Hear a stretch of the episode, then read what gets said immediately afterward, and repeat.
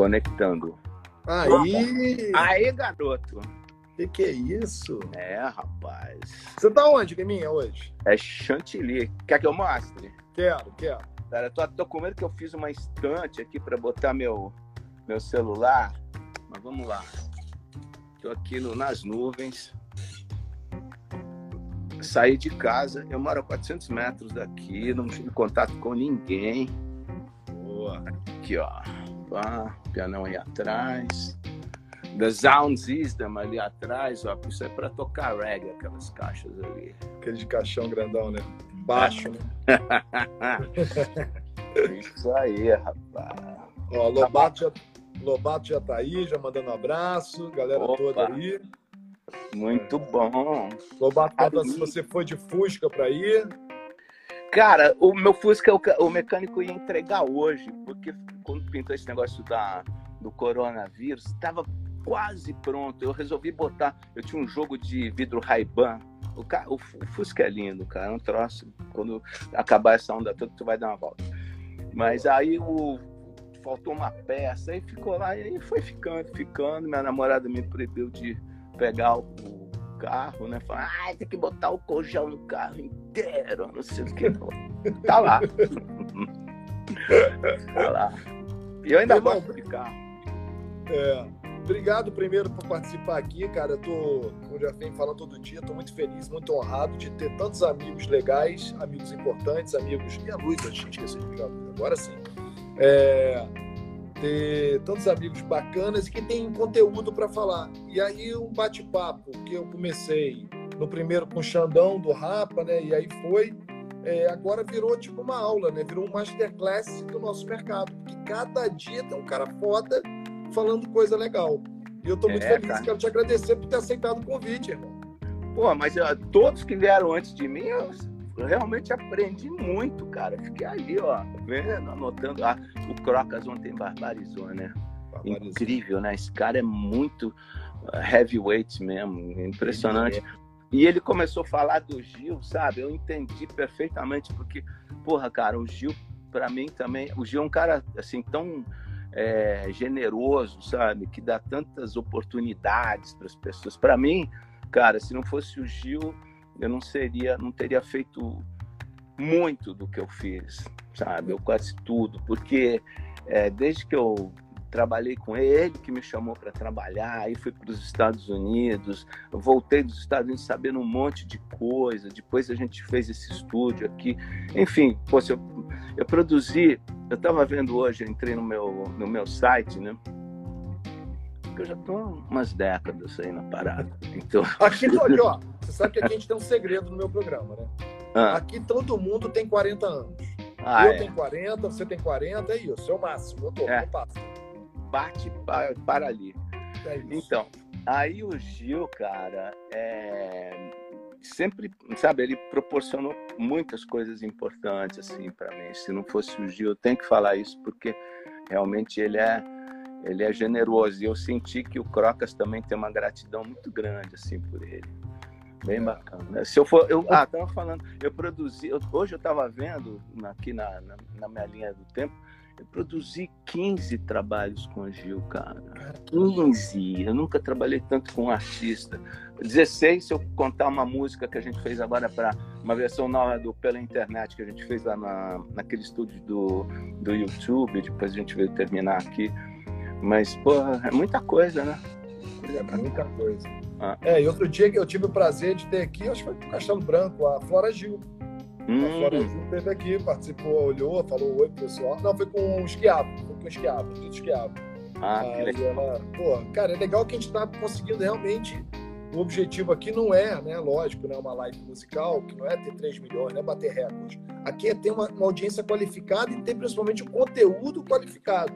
Porque o que eu tô vendo, Lima, é que é, não tem muito material para as pessoas ouvirem, pessoas é, saberem é, sobre o nosso mercado. Tem o nosso papo. Mas É. o nosso papo fica Verdade. preso num show, numa viagem, numa gig que a gente faz junto, num disco que a gente trabalha, numa gravadora, numa reunião, e fica ali. Hum. O público, a galera, o mercado não ouve essas histórias todas. Eu estou sendo meio que um catalisador, está trazendo cada um de um lado e é. trazer e botar essas histórias todas aqui, virando podcast também, que é muito legal. Tô muito feliz, cara. É, tem muito vamos... conteúdo, cara, tem muita coisa para aprender. Ontem eu chapei é. assim com o Crocas, cara. O Batman é. também, o Esquiavo. Uma pena que o Esquiavo teve, foi em dois dias, né? O segundo dia, eu, quando eu fui ver, já, já tinha. Tava mais ou menos no fim. Quero até encontrar com ele para ele me dar uns toques. eu vou te mandar o link depois do, do, do, do Spotify, do, Legal. do Deezer, Spotify, todas as plataformas que a gente está colocando. Legal. Então vamos embora, vamos embora bater o nosso papo. Vamos lá. Bom, de mim eu não preciso apresentar. Eu acho que se você quiser contar alguma coisa assim, como é que você entrou na música? Vamos lá, vamos começar por aí. Como é que você entrou na música? Cara, bom, vou tentar contar bem rápido. É. Porque, é, minha mãe era professora de piano, meu pai era um farmacêutico que tinha uma habilidade incrível com instrumentos de, de cordas, tocava cinco instrumentos com afinações diferentes. Então eu já nasci numa casa que a música é, rolava direto, né? Então eu com cinco anos minha mãe me ensinou a, ler música, enfim. Aí quando eu tinha uns 10 anos, mais ou menos, eu comecei a tocar mesmo, tocar violão. Aí fiz uma banda, eu tinha um programa que eu assistia na televisão domingo de manhã, foi aí que eu parei de ir à igreja, né? Que minha mãe era protestante, não sei o quê, coitada, mas ela foi bastante compreensiva. Aí eu acabei indo tocar nesse programa de televisão. Aí quando eu tinha uns 14 anos, mais ou menos, eu, eu tinha uma bandinha que tocava só em final de semana, né? Que eu estudava, não podia, meus pais até trancavam o meu baixo, enfim. E, mas aí, cara, comecei a ganhar um dinheiro. Com 14 anos aí já não pedia mais dinheiro pro meu pai para comprar calça importada, não sei o quê, papá. Aí quando eu tinha uns 16 anos, 16, 17 anos, eu fui tocar com os Baobás, que era uma banda que fazia uh, gravava covers. Eu gravei, entrei com 16 anos no, estúdio para gravar The Dock of the Bay do Otis Redding e Light My Fire dos Doors. Me lembro até que em São Paulo tinha uma loja é, Hi-Fi uh, na Rua Augusta. Rua Augusta, né, né? tem até música para Rua Augusta. Eu botei o pé assim, tava tocando, cara, o Light My Fire. Imagina um moleque de 16 Porra. anos. O quê? Sou eu? E, e, lá tinha umas cabines que botavam fone, não sei o quê. Enfim, logo em seguida o Caetano estava, isso na época da Tropical, o Caetano estava procurando uma banda que tivesse. Eu fiquei sabendo disso até outro dia, conversando com, com, com um baterista que é um puta médico lá em São Paulo. Tudo. Eu falei: ah, o Caetano estava procurando uma banda que tivesse um sotaque estrangeiro. E a gente tinha, eles não queriam uma coisa jovem guarda, não sei o quê. E a gente tinha toda essa cultura né, de, de, de música uh, estrangeira, de rock inglês, rock americano, enfim.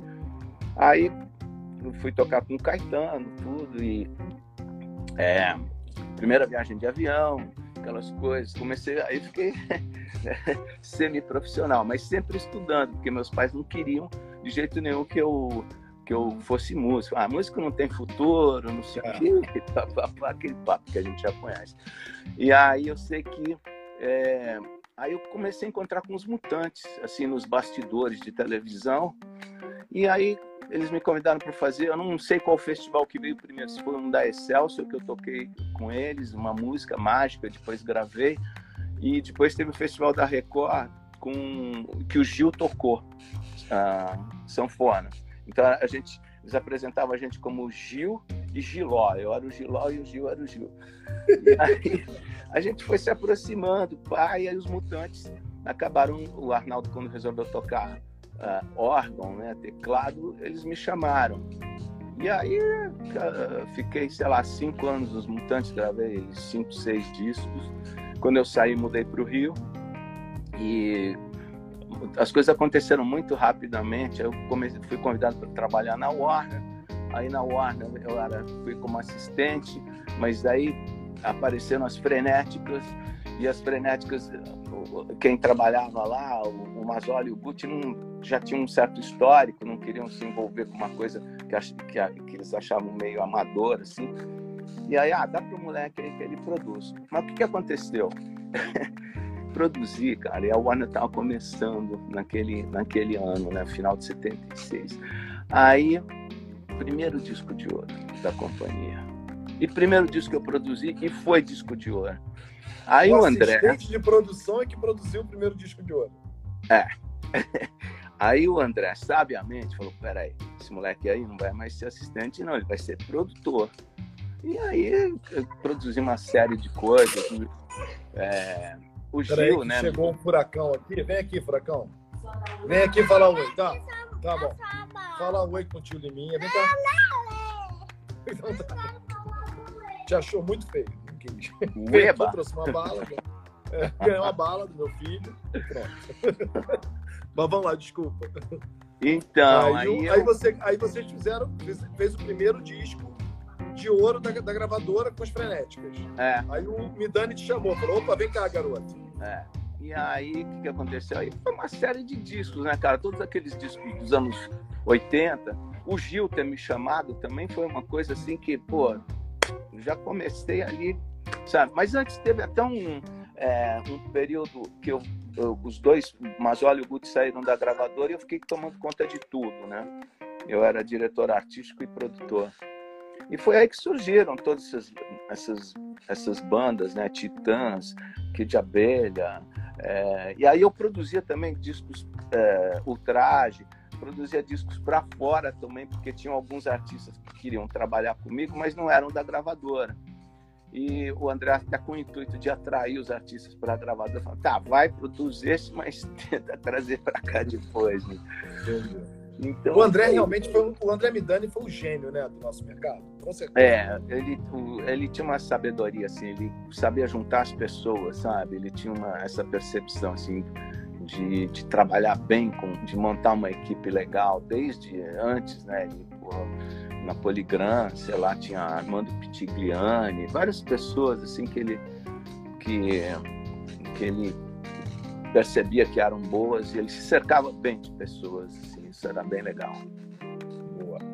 E vem cá, te fazer uma pergunta. Para ser um produtor de sucesso, o cara tem que apurar mais a técnica ou mais se tornar um psicólogo? Cara, tem de tudo. Essa história de psicólogo tem uma história boa. Conta a história. Que é, história. o, o, tem, duas, tem algumas. É, Teve uma com. Eu estava gravando o Rapa, o primeiro disco do Rapa. Eu, costumo, eu costumava trazer a, a banda para o estúdio né, para conhecer os caras. Né?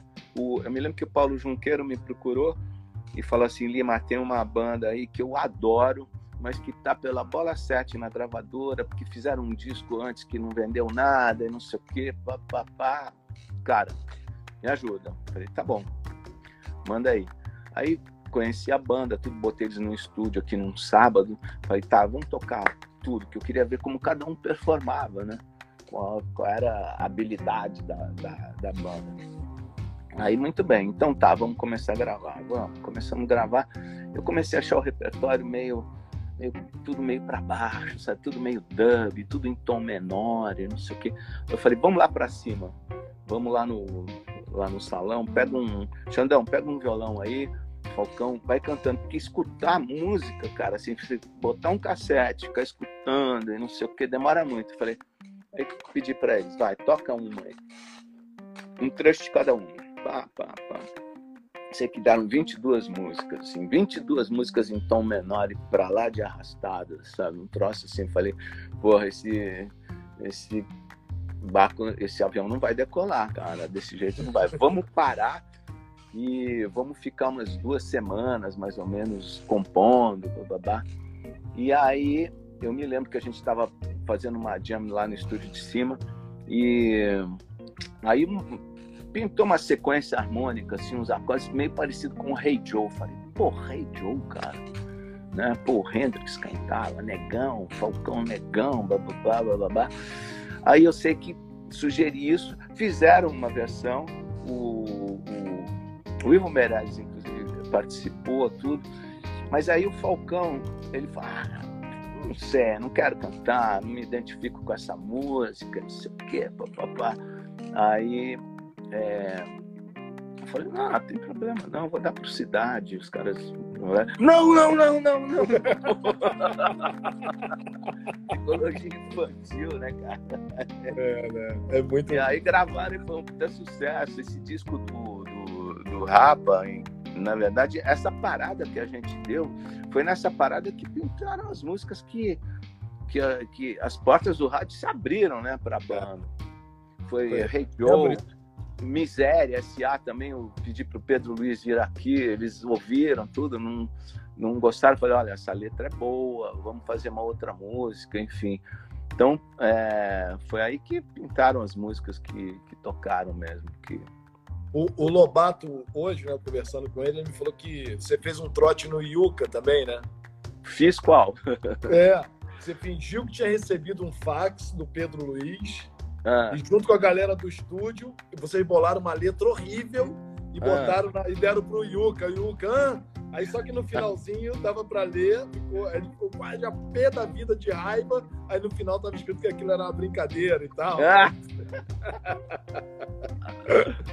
o, o, apelido do Yuka, na época, eu que botei era Areia. Porque quando ele entrava no estúdio, assim, coçando a cabeça, é porque vinha alguma coisa, sabe? Tem alguma coisa, algum porém, assim. E, e vem Mas, cá, você já brigou numa gravação com um artista, com um técnico, com alguém, já, já, que, é, que é muito íntimo, né? É. Fica ali dias e dias, agora até menos, mas antigamente é. ficava muito tempo, três meses, dois meses gravando um disco. Como é que é? É tipo um Big Brother, é. né? É, mas, pô, nesse, nesse, nesse espaço pequeno, cara, você não pode brigar, não, assim, porque por isso que você falou, pelo tempo que você vai ter que ficar, né? é, e, e, conviver, cara, eu, eu não, não, me lembro assim de, de, de, brigar, sabe? Assim, me lembro, teve assim, é, disco que eu resolvi sair no meio. Que eu falei, não vai dar, do jeito que tá indo vai ser, tá, vai chegar na mixagem, eu vou querer fazer uma coisa, o artista vai querer fazer outro outra. E aí eu, mas assim, tudo, sabe, de comum acordo. Mas brigar, brigar mesmo? Não. Não, não me lembro. Pô, ainda bem, né? Não, porque é muito tempo junto, né? É. é muito tempo junto com a pessoa, né? E tem hora que a gente sabe que é um monte de ego, que é um monte de coisa, muito estresse, muita pressão para é. dar certo. É. todo, né? A gente só sabe que uma música é um sucesso depois que ela faz, né? Que no é. começo todas as músicas são sucesso. Quando a gente ficou ouvindo no estúdio lá 20 vezes, pô, tu ouviu aquela música 50 vezes, 70, não, tem certeza que aquela música vai arrebentar. Mas é. depois, quando elas vão para o público, é que aí as, os sucessos realmente se consolidam, né? Então a gente é. fica naquela pressão ali. E época de mutante. Você, pô, moleque tocando numa banda, pô, genial, um nego genial e com a loucura daquele momento, né? tu não consegue lembrar de alguma coisa ou era muito louco? Como é que eram as turnês? Era muito. Cara, foi o seguinte, como eu falei, meus pais queriam muito que eu estudasse. Então, no, no semestre anterior, é... ah não, é, eu entrei, entrei na faculdade, é, eles queriam que eu fizesse medicina, entrei em economia e administração.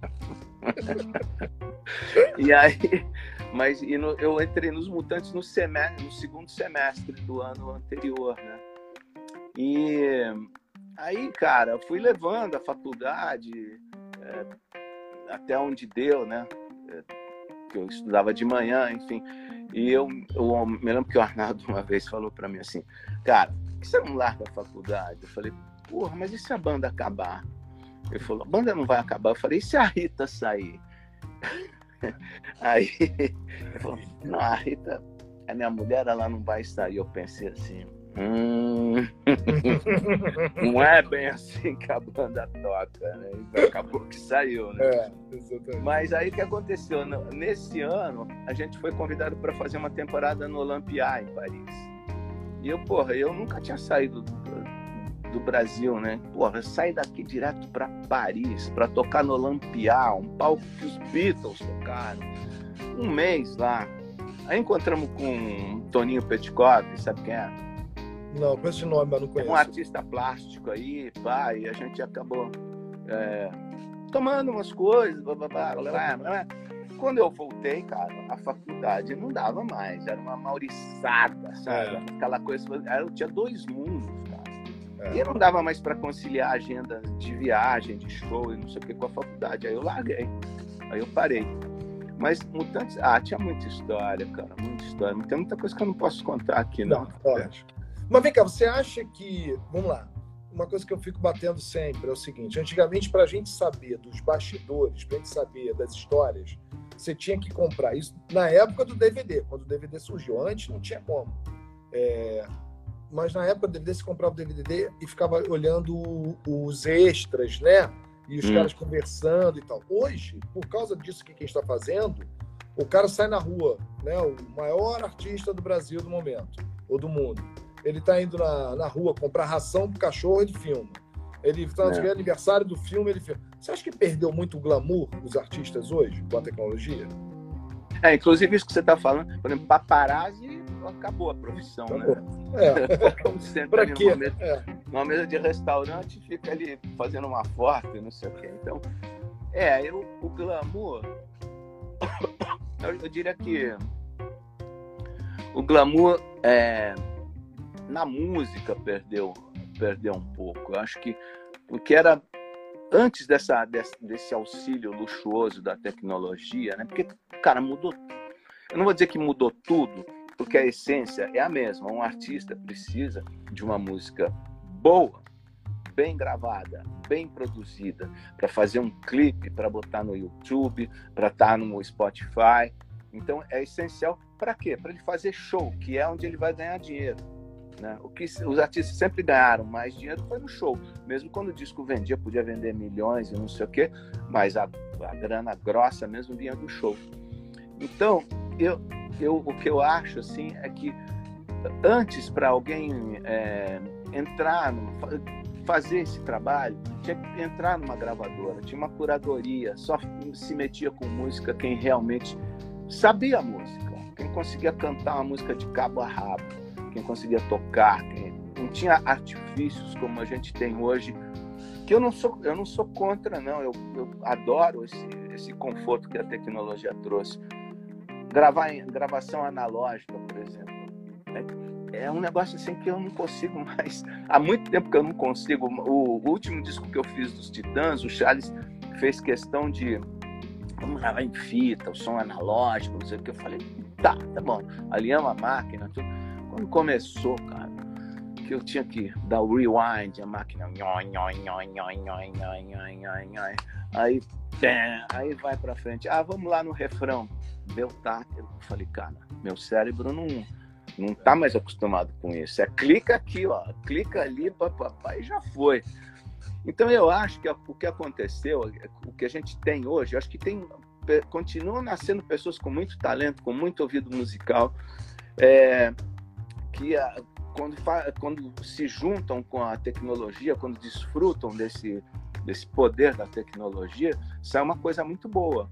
Mas também tem muita gente que não tem talento nenhum e que usa a tecnologia e fica poluindo o pátio, entendeu? Fica uma coisa assim. É como se. Eu estava até pensando isso. Tem uma loja, tem um, um centro de iluminação aqui no Rio, em São, acho que é São Cristóvão, às vezes Cristóvão. tem é, tem umas lojas assim que tem lustre pra caramba. Você entra, tem coisa legal e tem muita coisa ruim. Você entra lá, você fica meio desanimado. Você fala assim, putz, cara, como é que vai ser? Agora você entra numa loja do MoMA em Nova York, amigo, você pode botar uma venda e qualquer coisa que você pegar é de bom gosto, sabe? É legal.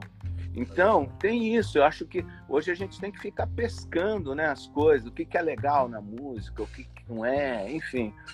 Então, eu acho que perdeu um pouco o glamour mais nesse sentido, assim, sabe? Que, pô, imagina a época que você. É, sei lá, a, a Poligram mesmo, tinha uma época que o André até fez um anúncio, falou, só não temos Roberto Carlos, tinha, sabe?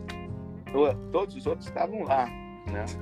Então, sei lá, mas é, mas isso que você falou também tem a ver, o cara, né, vai sem produção nenhuma, assim, pra rua, né? Aquele cabelo despenteado acabou de acordar. é. Não, e vem cá, o, o Rick, eu no papo com o Rick Bonadinho, ele falou, eu perguntei para ele se o rock tinha acabado. Ele falou, cara, o rock acabou porque não tem, é, por causa do politicamente correto Porque a essência de uma banda de rock é o moleque que tá revoltado, tá puto da vida com a família, com o pai, com o vizinho, com o tio, com o establishment, com o que for. Né? E hoje em dia todo mundo não pode reclamar disso, não pode reclamar daquilo, não pode fazer isso. Ele falou que hoje ele falou, eu não tenho mais nenhuma banda de rock aqui. Todo mundo que vem ou é vocalista ou é dupla. Hum. É. Como é que você vê isso também? Ah, eu vejo isso também, cara. É... O que que acontece, né? Por exemplo, eu tenho esse estúdio aqui que, pô, dá... o Marcelo D2 estava gravando um negócio aqui com 11 músicos tocando ao mesmo tempo e ele cantando ali no campo, né? Então, é pô, uma gravação viva, né? Aquela coisa acontecendo, bacana, não sei o quê. Cara, música, há um tempo atrás a gente usava esse termo, falava música de apartamento, que é feita no computador, né? Uma pessoa só ali fazendo uma coisa, bababá, e o outro vai bota uma voz. Por exemplo, o Rock in Rio, o, é, quem estava era o Drake, foi isso? É.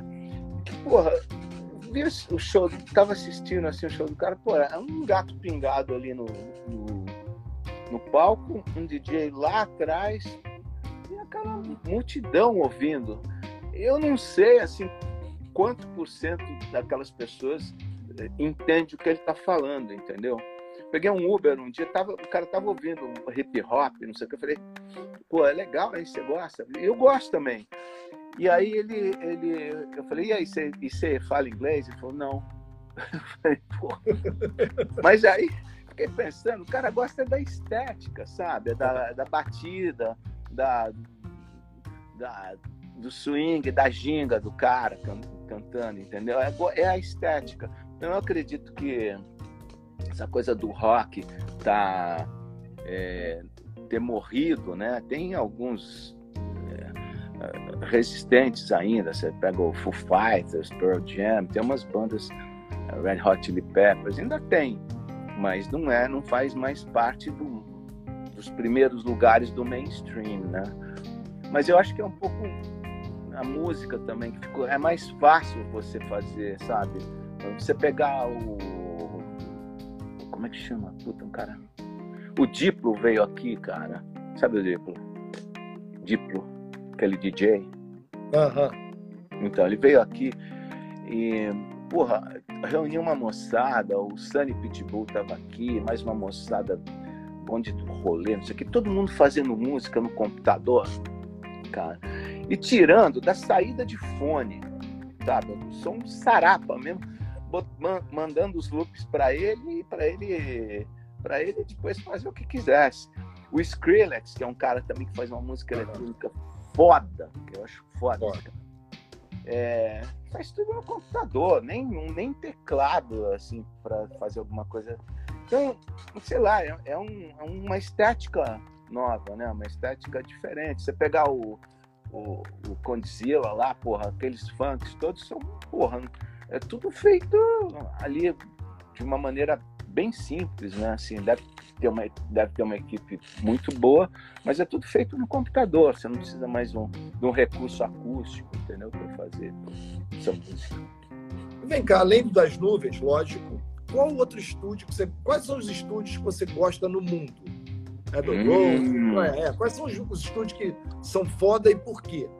Now you're talking. Ah. Não, eu, eu tive a sorte de gravar em vários estúdios, né? E, inclusive, eu quando mudei para Los Angeles, eu escolhi Los, Los Angeles porque era a meca dos estúdios. Né? Diferente de Nova York, eu já tinha ido para Nova York, mas lá tudo tem um, os espaços são maiores, né? Em Los Angeles. Então, é, eu fui para lá exatamente para isso, porque a, quando eu fui mixar o Luar do Gil, eu já eu olhei para aquilo e falei, cara, putz, eu tenho que morar nessa cidade um dia. Alguns anos depois eu fui fazer um comercial da Pepsi uh, com Evandro Mesquita. E eles mandaram a música para cá. Eu, inclusive eu acertei o tom, que estava num tom horrível para todo mundo cantar. E era Tina Turner participando. Aí a gente foi pela segunda vez para Los Angeles. Aí eu aluguei carro, falei, vou morar nessa cidade. E já tinha uns amigos lá. E aí acabei indo por causa disso. Então, lá em Los Angeles, pô, eu gravei no Sunset Sound, que é um puta no estúdio. Ocean Way, cara, um estúdio assim que, porra, Eram vários estúdios, era uma coisa fantástica. Gravei no Larrabee, no Lion Share, Studio 55, muitos, Record Plant, Record Plant. A primeira gravação que eu fiz lá foi com o Benjor, no Record Plant, lá que eu mudei. É um puto estúdio. Aí, cara, em Nova York eu, eu mixei o. Mixei o, no Electric Lady o disco do Lulu, o Tudo Azul, que foi o último disco que eu fiz com ele, e, tipo, e gravei uma versão do Vamos Fugir, acho que em 2015. Agora fiquei um dia inteiro lá filmando isso para um documentário que estão fazendo. Então, Nova e Record Plant também em Nova York, é, Hit Factory também, puto estúdio, encontrei com a Cindy Lauper no elevador. Ela super simpática de manhã, assim, sem maquiagem, sem nada. É... Skylab era um estúdio que o Nile Rodgers também é, gravava, tinha uma sala lá em cima. Aí, na, na Europa, eu fui visitar, quando eu comprei a minha mesa, eu fui visitar o Abbey Road, que, porra, é. eu ainda vou fazer alguma coisa lá, tem que, quero ver se eu alugo o estúdio um dia, o estúdio 2, que é onde os Beatles gravaram e vou levar alguma coisa daqui, vou gravar todos os instrumentos lá, vou tocar todos. Não tenho que fazer. Eu posso morrer sem passar por isso. Aí gravei no uh, Mountain Recording Studios, que era em Montreux, no Festival de Montreux também, era um estúdio legal. Uh, a puta na Inglaterra, que mais, cara? Não tô lembrando agora. Mas, pô, eu transitei por uns estúdios muito legais, cara, muito legais. É, é muito bom, aprendi muito, cara, muito, morando aqui fora. Aqui no Brasil é muito difícil ter estúdio bacana. Até o teu tem mais um ou dois aqui no Rio, né? É. Assim, de peso, de nome. Tinha aquele aqui na Barra, mas que acabou e virou uma pizzaria, né? É, porque, cara, o estúdio, na verdade, sempre foi uma coisa deficitária, sabe? Nunca foi. É, para mim, eu tenho porque é uma ferramenta. E tenho desse, desse jeito porque está a 400 metros da minha casa. e é muito legal. Essa casa aqui é muito legal. Eu comprei essa casa em 2000, acho que foi 2000, é. Aí depois fui trabalhar na Sony e tudo. E, pô, eu acho demais isso aqui. Reformei, sei lá, em 2015, acho, de, uma geral. É um para mim é uma Disneylândia, sabe? Aí é muito legal mesmo. É, eu não consigo. Eu até combinei comigo, mas falei, quando eu não quiser mais trabalhar, aí eu me desfaço disso. Mas enquanto eu quiser, vai ser assim. É. Tem gente que fala, pô, meu contador fala, pô, esse troço aí muito grande, você não precisa de fulano de tal, faz um estúdio menor. Pô, tá bom, mas porra, aqui eu tenho um quintal maravilhoso, tem uma piscina, tem um Cristo que eu vejo aqui, Sabe? É um, um, uma atmosfera muito boa, cara. Não, aí é tombado. Aí não pode, tu não pode desfazer disso aí, não. Isso é tombado, não é. pode, acabou. Isso aí não tem como. Esse estúdio é demais. E vem cá, você é. falou agora, você foi diretor artístico de gravadora. Você agora fez um programa de TV, agora poucos anos atrás, dois anos atrás, né? É, hum. Você entrevistava os, os, artistas que você gravou. Foi empresário por um tempo, né? Lá Sim. atrás. É. Você a tua filha. Ficou do meu lado aqui, viu? Viu como é que é? Fica Pedindo conselhos. Com a Nina, né? A Nina tá morando em São Paulo? Tá morando em São Paulo. Mas esse negócio de ser empresário, o que, aconteceu? Apareceu uma banda de uns moleques, for fã. Tá, um, um, como é que chama? Guilherme, eu não me lembro o sobrenome dele. Me mostrou um vídeo, cara, dos moleques tocando no Metropolitan. E aquele, é, no, obviamente não era o show deles, acho que era o CPM, uma coisa assim, mas eles tocando e a molecada à loucura. Aí, cara, e, aí eu fui ver outros shows, pô, tinha um público legal pra caramba. Aí, cara, eu falei com o Zé Fortes. O Zé Fortes, é, tá, tinha o de Bob, não podia, enfim, Paralamas, né? Aí falei, eu falei com, não sei se você estava trabalhando com o Pita na época, vocês estavam juntos. Falei, falei com o Pita também. O Pita não, não podia, tava com o Jota, nem eu sei, enfim, ninguém podia. Eu falei, pô, cara, quer saber? Deixa eu acho que eu tinha parado de empresariar. Foi aquele tempo que eu parei de empresariar. Ah, pode eu fiquei ser. só trabalhando para marca, para Coca-Cola, para as marcas Skin Cariol, não sei fazendo música para eles lá, produção musical. Então, executivo. Então, aí o que, que aconteceu? Eu falei, bom, quer saber? minha filha tá aí, é jovem, tá a fim de trabalhar, montei um escritório para ela aqui, vamos botar a mão na massa. Cara, aí foi super legal, entendeu? Foi muito legal porque, porra, molecada conectada com a internet, a gente fazia um mapeamento do, do, do Brasil, assim, da, das quais as cidades que estavam. Aí gravei um disco com ele, abri um, com eles, abri um selo que foi distribuído pela, pela Universal. Foi uma experiência legal. Eu acho assim que se eu quisesse, eu, eu poderia ter me tornado um empresário. É difícil pra caramba. É chato. É, e é complicado, né? Você vê que a, a, Day One, quando abriu, pô, os caras, ninguém ali entendia muito de show, porque, pô, gravadora é gravadora, show é, é show, né? Você sabe, pô, em todos os meandros, enfim. Aí mas só que, cara, um dia que eu assinei contrato com eles, cara, eu acordei assim, 5 da manhã, falei, porra, arrumei uns filhos, cara. Se eu quiser viajar agora, eu não posso, eu não posso fazer mais nada. É. E, e pá, pá, pá, você vira babá, né? E, mas de qualquer forma, foi super legal. A Nina deu conta muito é. bem da coisa. Mas ela estava ela tava casada e o, o pai do, do marido dela é, teve um problema de saúde, eles tiveram que mudar para São Paulo e aí a coisa parou. Aí eu não tinha ninguém para para segurar mesmo o dia a dia. Aí eu eu desisti. Quem sabe, eu, a hora que eu cansar de tocar, eu viro empresário. Vamos trabalhar junto, a gente vira sócio. Vamos lá. Não, e você, e, e, você teve um programa de TV também, eu quero falar dessas outras áreas que você faz também. Né? Programa de TV e você foi diretor artístico de gravadora. Ser diretor artístico é chato, porque é muita, muita papelada, né? Olha, eu, fui, eu, eu, trabalhei em gravadora em dois momentos muito distintos, né? O primeiro, que foi na Warner, que era uma super gravadora, cara, era um negócio assim, existia uma perspectiva de crescimento, sabe? Olha, o disco tinha um puta de um glamour, era, era, era muito legal. Teve até um certo abalo na época que a Warner começou a produzir videogame, que começou a dar um, uma receita muito boa. Me lembro do André Fampo, as grandes pilastras da gravadora, que eram os artistas, ficaram um pouco abalados, mas isso aí passou. Uhum. Então, mas a, a Warner conseguia é, assim, ser uma gravadora que vendia, vendia menos do que a CBS na época, todo mundo fala, porra, a CBS faz isso, babá. Mas a Warner não, colo não colocava disco em consignação.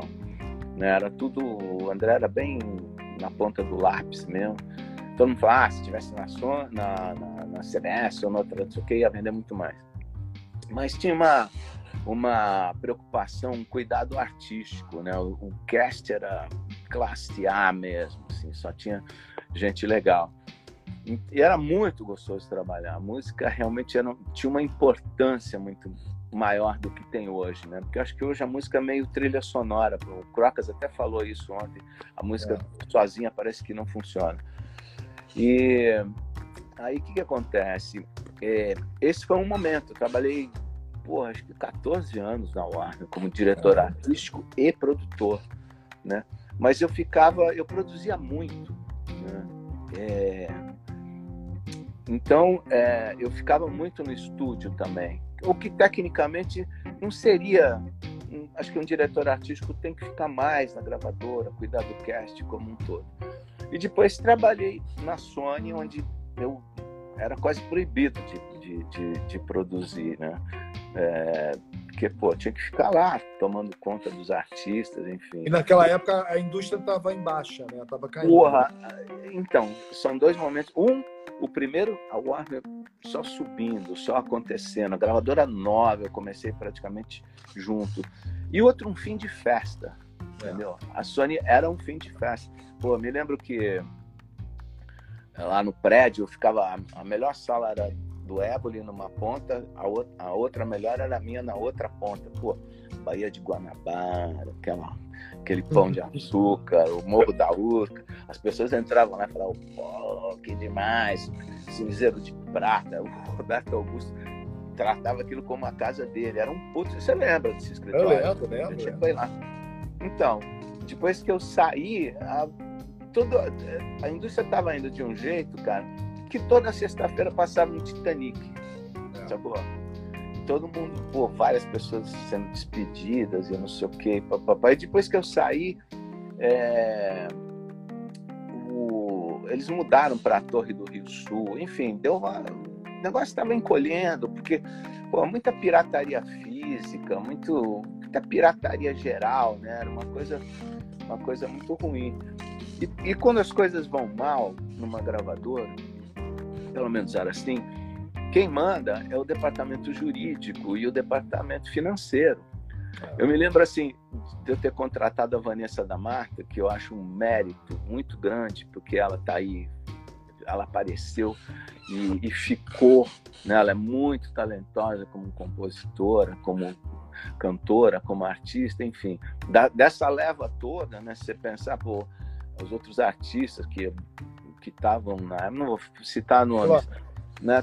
Todas, todos. Eu, eu, eu, brinco que é daquela safra, quem continua até hoje, né? Aquela safra de, daquele ano, né? Exatamente. Aí a Vanessa tá aí, né? Então, é, é foi assim, uma época foi legal. E o artístico não tem mais tanta, tanto poder, né? Porque não está vendendo, não está vendendo, então você pode descobrir um novo Roberto Carlos, mas naquele momento não está vendendo, então não interessa. Quem vai é. mandar na gravadora, como você falou, jurídico ou é. financeiro, né? É. E aí você fica tolhido, né? Não consegue. Eu me lembro que quando você trabalha numa gravadora, né, você tem que você procura artistas que são adequados para isso. Ao mesmo tempo, eu fiz o é, é o bonde do Tigrão, não sei se você chegou, você lembra disso. Pô, foi um disco que custou, sei lá, 15 mil e teve uma rentabilidade absurda. É. Aí, sei lá, teve Emerson Nogueira também, que gravou. É. Não sei se ele gravou no estúdio da Sony lá em Acari, e também teve uma rentabilidade. E os caras falam, pô, vai gravar a Vanessa lá em Acari. Eu falei, pô, amigo, não vai dar, entendeu? Queriam botar, ah, bota num hotel mais barato. Olha, isso aí vai voltar, ela vai fazer sucesso e, e vai esfregar isso na cara de vocês. Não deu outra, né? Ela fez uma carreira brilhante, né? Brilhante, E vem cá, você gosta mais de tocar, de estar no palco, de estar ensaiando, de estar tocando, ou de ficar no estúdio produzindo? Cara, ou eu, os dois se complementam? Eu, se, se complementam. Eu me lembro que tocar ao vivo é uma coisa que que ajuda você a entender o artista, sabe? Por que, que ele quer determinadas coisas, né? Então, eu me lembro quando eu fiz o disco da Daniela Mercury, pô, vendeu 2 milhões e caquerado esse disco. Aí eu não sei se foi no segundo disco, eu tava mostrando uma música para ela, a gente tava gravando, não sei o quê. Aí ela falou assim: "Eu não consigo dançar com essa música". Ela falou: "Aqui, ó, fica esquisito, não dá". Eu falei: "Pode crer". Isso aí, cara. Tá, você tem razão. Você tá certo. Vamos mudar, vamos fazer essa música ficar dançante, né? Eu, outra coisa, o J Quest, por exemplo, me lembro do, deles falando assim, porra, cara, a gente toca no Festival de Verão de Salvador, aí aquelas baladas, só hoje, não sei o quê, papai, entra o chiclete com banana, aquela, né, pá, pá, pá, Ivete, pá, pá, pá. A gente precisa de música rápida ótimo, assimilei isso, bacana, vamos, vamos buscar fazer isso no disco. É, quando eu toquei com os Titãs no pô, Hollywood Rock, foi quando eu, nesse ano mesmo, eu mudei, mudei para os Estados Unidos. Eu me lembro que tinha músicas, assim, por exemplo, Diversão, uma música que a gente, eu fiz uma fusão de música eletrônica com rock. E tinha outras músicas que eram só rock. As que eu gostei mais de tocar ao vivo foram as que eram, as que eram só rock, entendeu? As que tinham essa, essa coisa eletrônica prendiam um pouco, a gente ficava preocupado, e se errar o formato vai, vai dar uma merda aqui. Enfim, então eu acho que tocar ao vivo faz você entender melhor o artista na hora de gravar. Eu gosto, logo que eu comecei a produzir, é, falaram para mim, pô, você tem que parar de tocar, você vai tirar o lugar do músico, você vai não sei o quê. Tocar para mim, cara, é a melhor ferramenta que eu tenho. Eu estou produzindo um negócio, tem uma ideia, ó, essa guitarra podia ser assim, não sei o quê. Mas melhor do que falar é pegar a guitarra, tocar, mostrar, olha, vê se você gosta disso. Esse baixo, vê não sei o quê. Então, eu acho que. E, e produzir também é o seguinte, quando eu falo isso, é. Ah, alguém falou a bronca que você deu no Charles. é gozado quando eu vejo as outras pessoas sendo entrevistadas. Né? A gente escreve, mas quando você está falando, você não lê quase. Isso não é. dá, né? Se for começar é. a ler, você esquece o que você estava é. falando. Mas, aí, eu esqueci o que eu estava falando. tá falando de tocar, de tocar ao vivo. é, então tocar, é, cara, para mim é fundamental, uma ferramenta. Ah, tava falando isso porque acho que produzir é uma, é uma negociação constante, sabe? Eu nunca imponho nada pro artista. Eu chego e sugiro. Se o artista gostar, porra, é bacana. Se ele não gostar, mas geralmente geralmente gostam das coisas que eu proponho, entendeu? Então é, é isso, é uma ferramenta, porque tem, sei lá, tem alguns tipos de produtor. Tem o cara que. Eu acho que para ser produtor, você tem que saber fazer alguma coisa. Ou você é um bom engenheiro que vai traduzir, vai colocar, vai gravar aquilo que o, o, produtor, o artista está querendo, ou você tem que ser músico, tem que ser arranjador, ou ser as três coisas, entendeu? para poder. Você tem que ter estofo para segurar a onda. Né? Você chegar só. Tem uns produtores que são um pouco diretores de clima, assim, sabe? O cara não, não sabe, não. Ah, faz mais assim, mas não sei o quê. Sei lá. eu nunca fui assim, sempre botei a mão na massa. Não, e você na estrada, né, cara? O que eu, assim, coisa que eu lembro da gente, assim, é. São duas, duas passagens, né? É, uma foi. Os dois foram Falcão e Locomotivos, logo no começo ali. Eu comecei, isso foi 2010, mais ou menos. A gente foi no interior de Minas, a gente foi de, de bimotor. Hum. Eu, você, Bino e tal, no interior de Minas, se não estou enganado. A gente chegou lá, o contratante levou, ele, levou a gente para casa da avó dele. Aí tinha uma sanfona velhinha lá tocando. Eu tenho essa foto até hoje. Né? Você começou Cara. a tocar sanfona e pegou o violão e não sei o que, já rolou uma seresta na, na varandinha da, da, da, senhorinha ali. De uma igreja, né? De uma é. igreja. É, exatamente. E uma vez a gente em Bonito, Mato Grosso, Bonito, fazendo show lá também. Depois a gente, aí a gente foi, saiu antes do show e fomos na, mergulhar naquele, naquelas, naquelas águas lá. E onde é que a gente vai? Não sei o que, lá. A gente foi lá junto, ficou mergulhando é. então. É, aproveitar também esse lance da estrada, né? Porque é difícil, né? É. Pô, locomotivos, cara, era um projeto tão legal assim, porque não tinha, era zero de estresse. Pelo é. menos pra gente era. É, pra gente também. É. é, porque assim, o Falcão tava vindo do Rapa, pô, Rapa naquela coisa, convivência direta, meio desgastada, não sei o quê. O Bino, Cidade Negra, também tava meio assim. Chegava lá, cara, era assim, eles ficavam no céu Benegão, super legal. Benegão. Não tinha estresse, cara, sabe? Era só chegar e tocar. Era, é. Porra, e a gente, eu e a Tite, né, quando a gente pegou, a gente não, não, não, encarou aquilo como isso tem que ser uma turnê de 10 shows por mês, tem que faturar tanto. Não, a gente falou, isso é um projeto. Se a gente fizer três shows por mês, tá ótimo, tem que ser três shows legais pra caramba. Né? Então, a Tite até mandou um beijo pra você. É, a Tite adora. Aí Tite, ela. Tite é... Cris. Adorava. É, e aí era isso. Então acho que todo mundo, a equipe, então, lógico que a equipe queria mais show, porque queria faturar mais, lógico, né? A galera que trabalha diretamente, mas era um clima bem legal. Então a gente ia, ia um dia antes, aproveitava o lugar, ou ia é. tarde, né? A gente aproveitou ali. Vamos lá. História de Vamos Fugir. Zé hum. Fortes falou para você falar aqui, o Fernando Furtado também, falou que pelo que eu vi, você tinha ficado doente, né? A, a, música Vamos Fugir, do Gilberto Gil, você que, que fez essa música, né? Foi. E vocês foram gravar na Jamaica. Aí tem uma história com Jimmy Cliff, não sei o quê. O Fernando, pergunta pra ele, manda ele falar isso aí. furtadinho, furtadinho. Tadinho do menino. Então, cara, o Vamos Fugir, eu fiz pensando no Gil mesmo. Cara, eu fiz no, no meu apartamento ali na Gávea, sentado no chão com uma guitarra desligada e fiz um esboço da, da, da, letra em inglês, Give me your love, give me your love, so hurry up, hurry up, só tinha isso, né, de, de letra, não tinha nenhum, nenhum indicativo, assim, nada de, em português.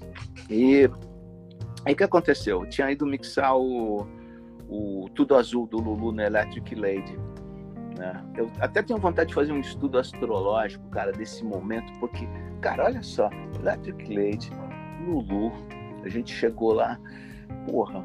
Aí, o que, aconteceu? No último dia, devia ser um. Eu ia voltar para o Brasil num sábado para ir numa terça-feira para Jamaica. Né? E aí, o que aconteceu, cara? De manhã, assim, sei lá, 5 horas da manhã, senti uma dor horrível, horrível, horrível.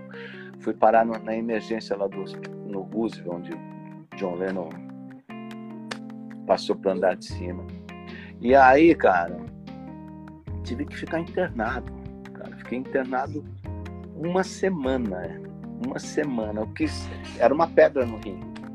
E aí, cara, uma Dói pra tinha... caramba, né? Dói demais. Essa época não tinha internet, assim, a comunicação com as, com as pessoas era, porra, era difícil, né, cara?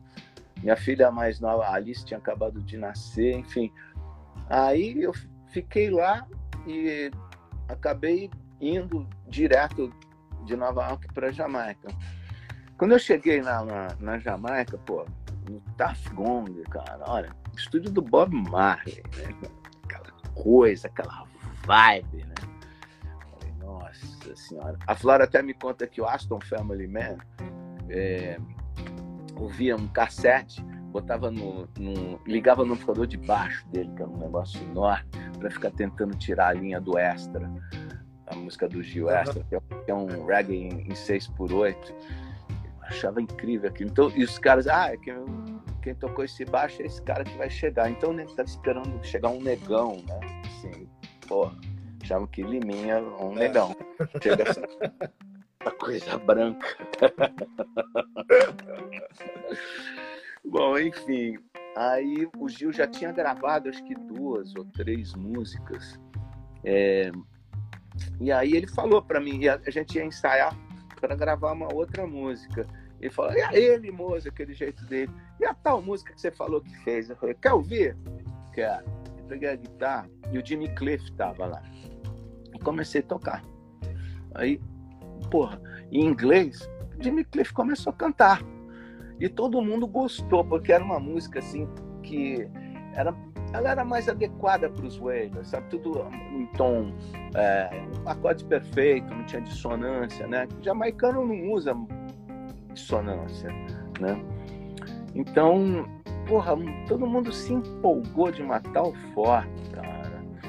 E a le... nem tinha a letra pronta, aí o Gil fez uma letra maravilhosa, né, cara? É e aí eu me lembro até que, porra, a Carlton Barrett na bateria, Aston Family Man, aí os caras começaram a tocar, só que eles estavam, o reggae tem o one drop, que é aquele mais arrastado, que, é, que o bumbo bate junto com o aro da bateria, e no segundo e no quarto tempo, né? E eu queria uma coisa mais para frente. Na verdade, eu queria Is This Love. Aí eu, pô, cheio de dedos, né, para falar com, com o Calton, ele essa distância, assim, de mim. Eu, e ele super simpático. Aí eu falei, Calton, sabe o Is This Love? Ele falou, ah, legal. Ele falou pro irmão, o Aston, Is This Love? Ah, todo mundo. Legal. Aí eles come... antes de tocar a música, eles tocavam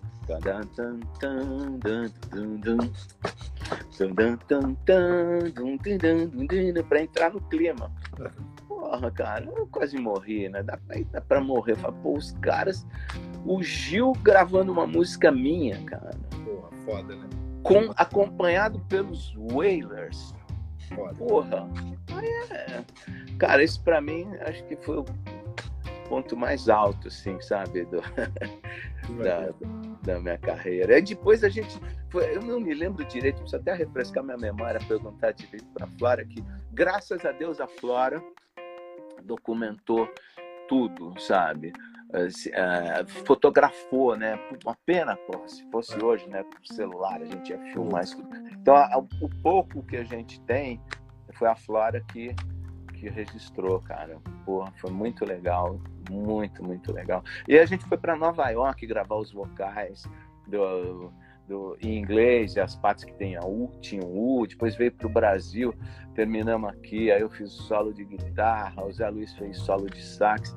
Pô, foi um negócio pô, impressionante, cara. Impressionante mesmo. Essa música. E é legal que fica pra vida toda, né, cara? A música é foda, né? Fica uma obra de arte. Você é. tá falando agora, isso já foi há 30 anos atrás, sei lá, 30 e tantos anos atrás, aí fica esse negócio e vai passar para outra geração, e daqui a, daqui a pouco meu filho vai ouvir. Eu é falo, nossa, e vai, né? É muito legal, né, cara? Fazer música é foda, né?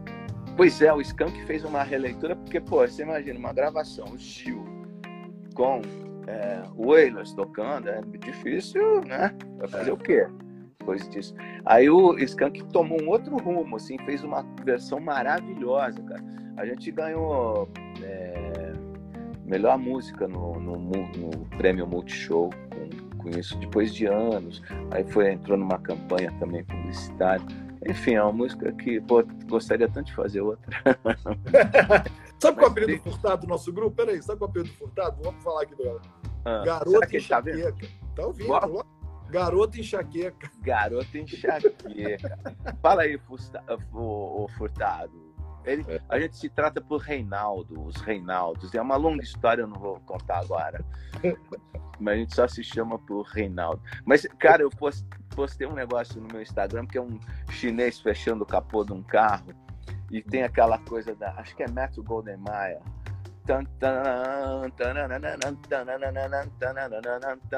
E o cara, ele escorrega. Na verdade, fizeram uma montagem. Depois dá uma olhada. Vamos ver, vamos ver. Tá no teu Instagram? Vou, vou fazer é. de vinheta. vamos lá. Ouro Preto entrou? Não entrou, Dinho? Cadê? Você, Dinho? Está aí, Dinho? Já tá bom, irmão? Como é que você tá? Dá um alô aí. Vamos ver se foi ele. Chico Sainz. É gente perguntando assim, ó. É... Como é que foi trabalhar com o Chorão? Como é que foi trabalhar com o Chico Sainz? E o pessoal tá perguntando aqui direto.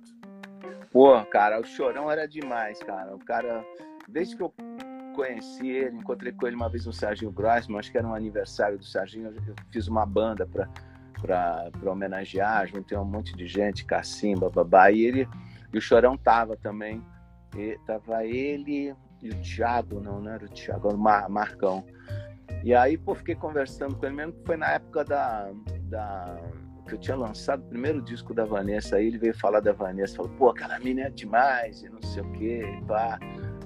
Eu, pô, legal, esse cara gosta de, de música meio MPB também. E ele sempre foi muito legal comigo. Ah, e o Chorão, pô, você, lá no Locomotivo, você lembra? Lembro. Porra, cara, o moleque ficava alucinado. Ele andava o palco inteiro. É. Pra ele aquilo era só diversão. E acho que teve um show, cara. Não teve uma história assim que ele dormiu e foi no dia errado. Um show não sei aonde. Numa cidade aí do interior. Aquelas festas que fazem meio fora da cidade. Teve uma história meio. Foi com a gente? Eu não lembro. Foi, é. foi no nome? É, no Eu me lembro que a gente colocou o Chorão junto com a Vanessa no, no projeto que a gente fez, que a gente produziu, que foi o estúdio, estúdio Coca-Cola. Hum, pode crer. Que é, foi, foi gravado muito... aqui. É. é, exatamente, isso aí. E eu lembrei uma outra coisa aqui, negócio de papo, de briga e tal. Eu lembrei, você separou uma briga minha. É mesmo? É. Aonde? Aonde? Belzonte. Belzonte. Jota, na gravação do ao vivo do Jota Quest. Lá na Praça do Papa, né? Na Praça do Papa. Aí um dia antes, essa história é legal, o Marco Túlio, meu amigo, meu irmão, mas a gente super estressado, aquela coisa, mega produção, gravação do DVD, não sei o que, pra MTV, e já, uh, todo mundo já rosnando um com o outro, muito trabalho, muita loucura. E aí eu cheguei um dia antes, não sei se você vai lembrar disso, eu lembrei agora, assim, é, eu cheguei e avisei que um rolo de palco, e o palco não tinha 28 metros, tinha 26 ou 24, sei lá. E aí tava tudo. E aí ele olhou para mim, eu sabia que você ia avisar isso na última hora, aquelas coisas. Tipo, não faz sentido nenhum, eu tinha amigo pra cacete. Aí eu já imagina, produzindo um, dia, um DVD ao vivo numa praça, meu irmão, negócio preocupado com tudo, voei para cima dele. E você não me calma, gente, calma. uh, eu me lembro de uma também desse show que eu acho era patrocinado por alguma Tim. operadora. Tim. Tim. E aí, do lado, tinha um, um, galpão, não sei o que, que ia ter uma festa da Vivo, sei lá o quê.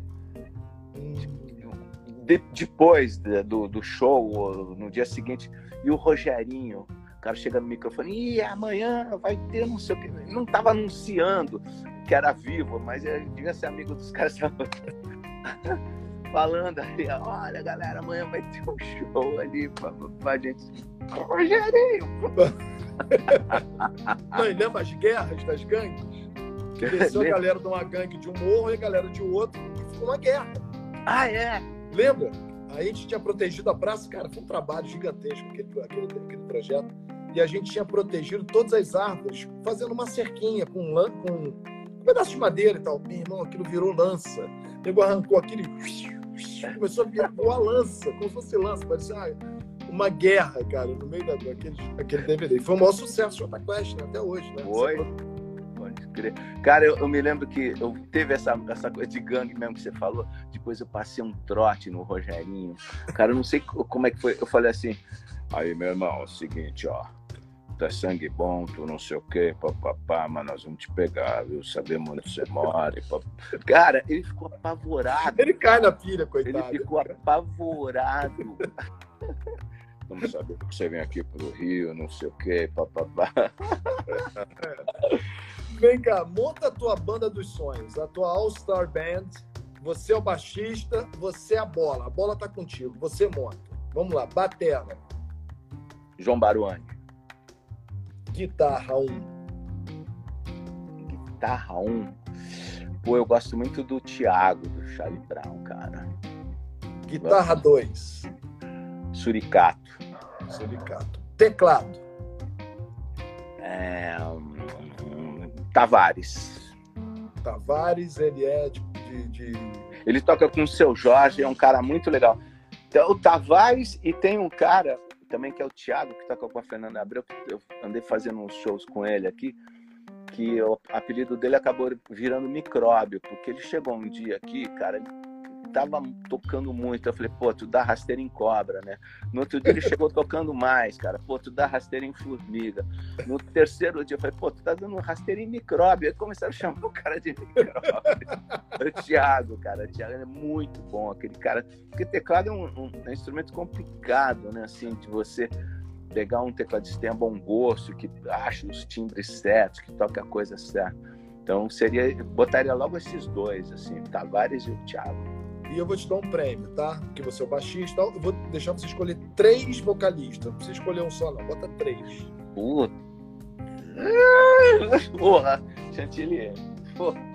Aí não, é melhor não, né? Deixa, os vocalistas chegam e vão tocando, é isso? É, é tem muita gente boa, camarada. Todos que eu trabalhei. Pronto, tá bom, tá liberado. É. E vem cá, quem você não trabalhou? Quem é a pessoa assim, ah, eu queria muito trabalhar com essa pessoa? Houve uma época que eu que eu pensava assim, quem que eu não trabalhei? Eu não tinha trabalhado ainda com o Djavan, que eu achei ele, ele muito bom. E, mas acabou que eu fiz um disco de remix com ele, que nem ficou assim, não rolou tanto, assim, por, porque primeiro que eu não sou DJ, né? Mas poderia até ter ficado, mas é que eu queria assim, é, é, como é que fala? Estragar mais o formato, mexer mais no formato das músicas, fazer uma coisa mais, mais ousada. E aí o Djavan, é, pô, ele queria uma coisa mais certa, mais parecida com o que é a mesma. Então eu acho que por esse, por esse motivo não, o disco também não foi muito bem. Mas eu até tenho todo esse material, eu já tive até vontade de fazer um remix, assim, mandar para ele, sabe? Falar, ó, oh, escuta isso aqui. Mas aí eu chamaria também alguém casca para me ajudar. E de sertanejo, você já trabalhou com sertanejo? Tem vontade de trabalhar? Você acha que tem alguma coisa a acrescentar ao mundo do sertanejo? Cara, é, é, o sertanejo, cara, eu, eu, quando eu comecei a trabalhar na Sony, o, o o Zezé era fascinado pelo Gil. Ele queria de qualquer forma que o Gil participasse de um disco dele, não sei o quê. E ele queria muito gravar comigo, né? E então a gente escolheu, acho que foi Menina Veneno, uma versão em espanhol. E aí eu vim com o Zezé aqui no estúdio, gravamos, ficou super legal. Mas acho que assim, artista sertanejo, acho que foi o único que eu trabalhei. A minha irmã que fala, falava assim, poxa, não sei se ela tá aí ouvindo, você tem que trabalhar com sertanejo, cara, sabe? Pô, é o que é legal, não sei o que. Para ela, pô, mas não é assim, cara, trabalhar com. É. Você precisa conhecer, você precisa ter a cultura do, do, do sertanejo. Como é que eu vou trabalhar com com um, um, artista sertanejo, vou chegar para ele, vou sugerir umas coisas que ele já pode ter feito há 1.500 anos atrás, ou que outro já fez. Você precisa conhecer o, o, o segmento, o estilo de música. Então, eu nunca, nunca trabalhei com sertanejo, não. Tem uns caras bons. Eu, quando eu estava no Rock in Rio, duas, duas edições atrás, a Fender fez uma parceria com a Sky e eu fiquei lá meio de hostess. E aí foi, acho que foi o Fernando, do Fernando de Sorocaba. Pô, o cara chegou lá, o cara, sabe, super, é, super por dentro, assim, das coisas, falando inglês legal, todo tatuado. O cara adora rock. É. Com a música do Capitão Inicial.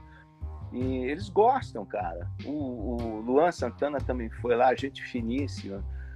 É, tem um produtor, o Dudu Borges, que é o é. Cara, é um mega aí. Você devia entrevistar ele também, que ele é muito bom. É, e ele já veio aqui no estúdio, ele queria comprar minha mesa, já veio umas duas vezes. ah, vai ter, vou ter que desinstalar isso, não, não, não vai rolar. Mas ele ele conhece, né? Conhece. Precisa conhecer, cara. Pra, não dá pra. Eu sou uma capaz de produzir qualquer coisa, não. não uma, vez, uma, vez, eu conheci o. Eu fui no camarim lá, me levaram no Jorge Matheus. Os caras foram super legais, super humildes há muito tempo atrás. E quando falaram que eu era empresário do Rapa na hora, meu irmão, parecia que os caras pararam. Porra, e o Matheus, né? acho que é, é o Matheus, o outro, que é tatuado e tal, que toca. É, o cara rock and roll pra caramba, fã é? do Xandão, sabia tudo tudo, tudo, tudo, tudo. Pô, quando tiver um show, me chama. Pô, o problema é que a gente só toca no mesmo dia, quer dizer, a agenda do cara é de segunda a segunda, não tem como ele ir, né? Mas o cara, maior fã do Rapa, sabia tudo.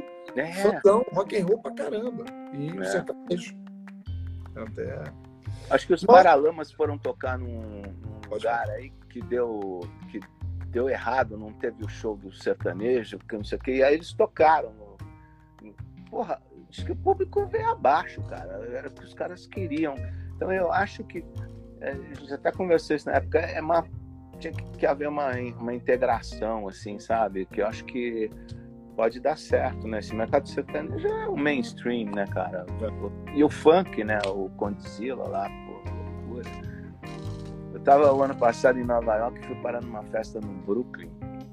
Tava com um amigo meu que é meio bambambam bam, bam da Nike, ele estava falando dessa, desse fenômeno, né? Que é o, que é o funk, que, porra, o mundo inteiro, né?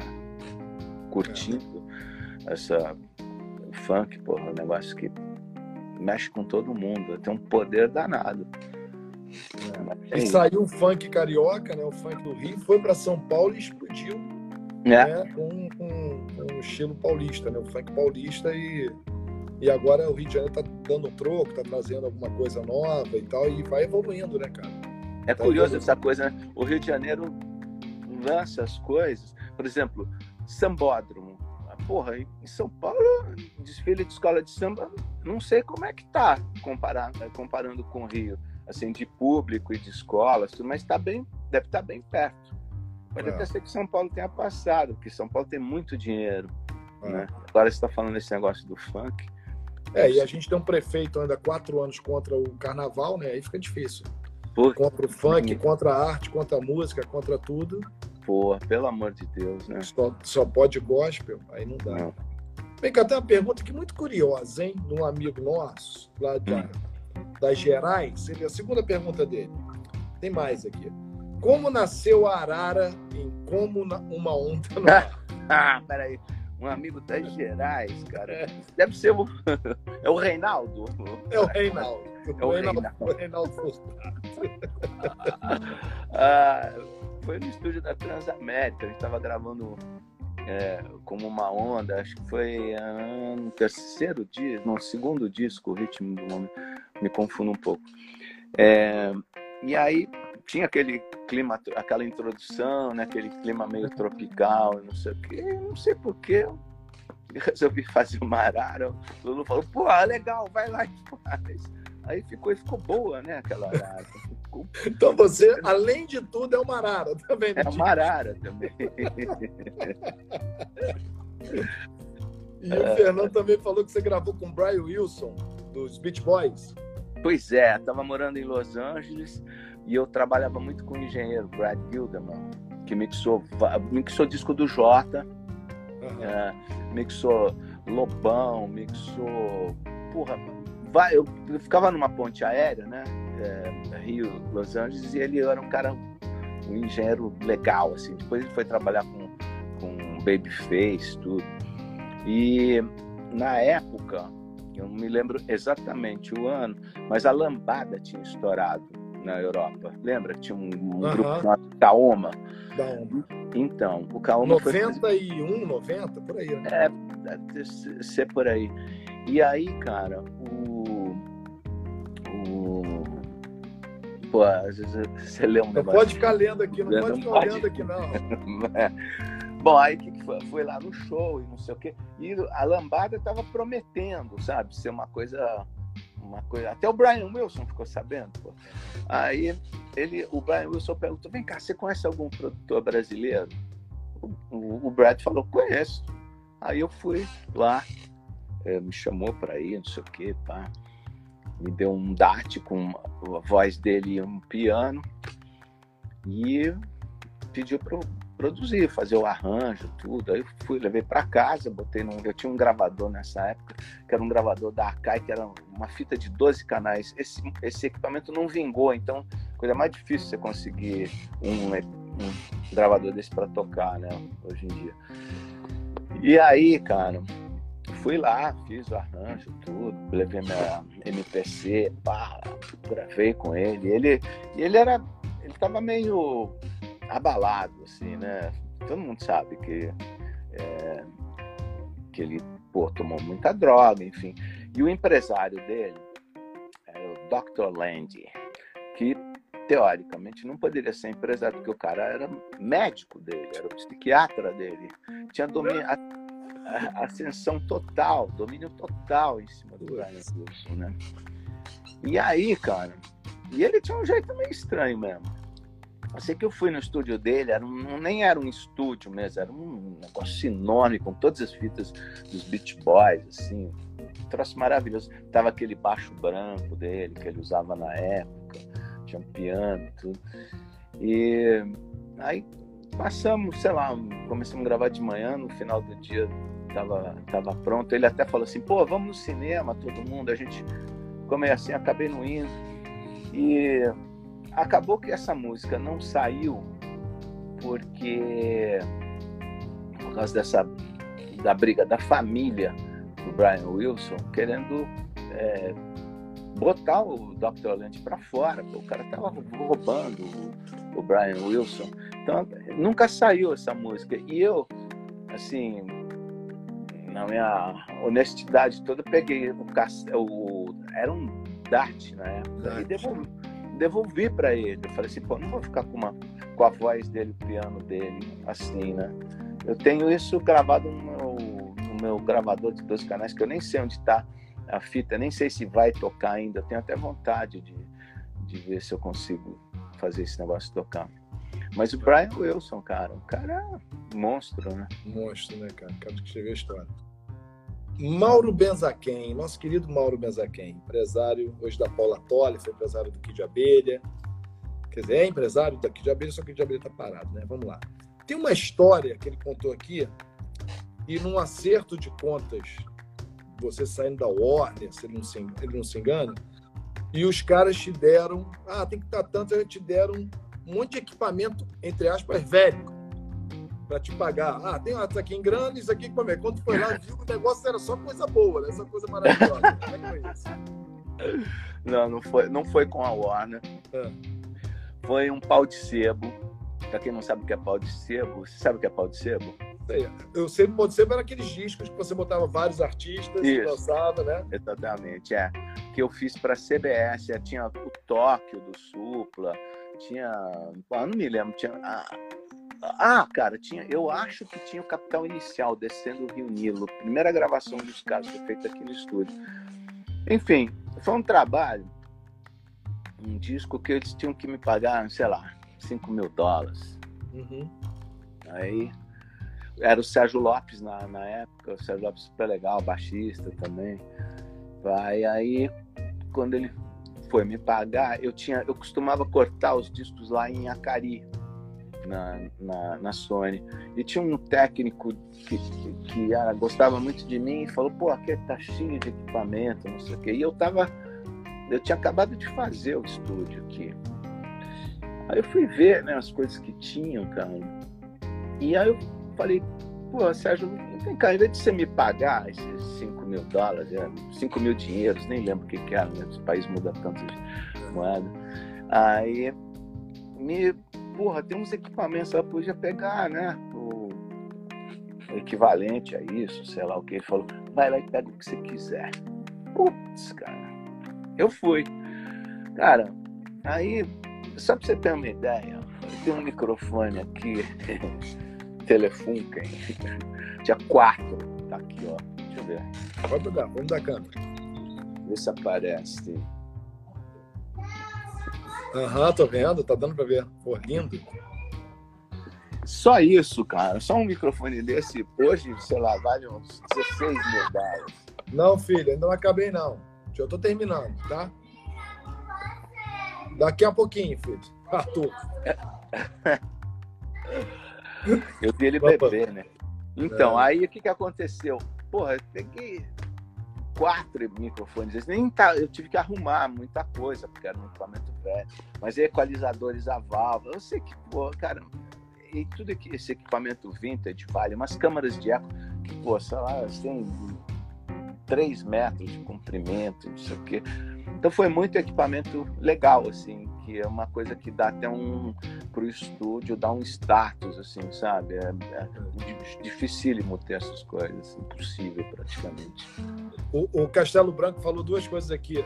É, perguntou, ele falou que foi, era o capital inicial, que depois ele contratou, que aí eles liberaram e ele contratou o, cap, o aí eu acho que para Poligram, né, na época, porque ele era da Poligram.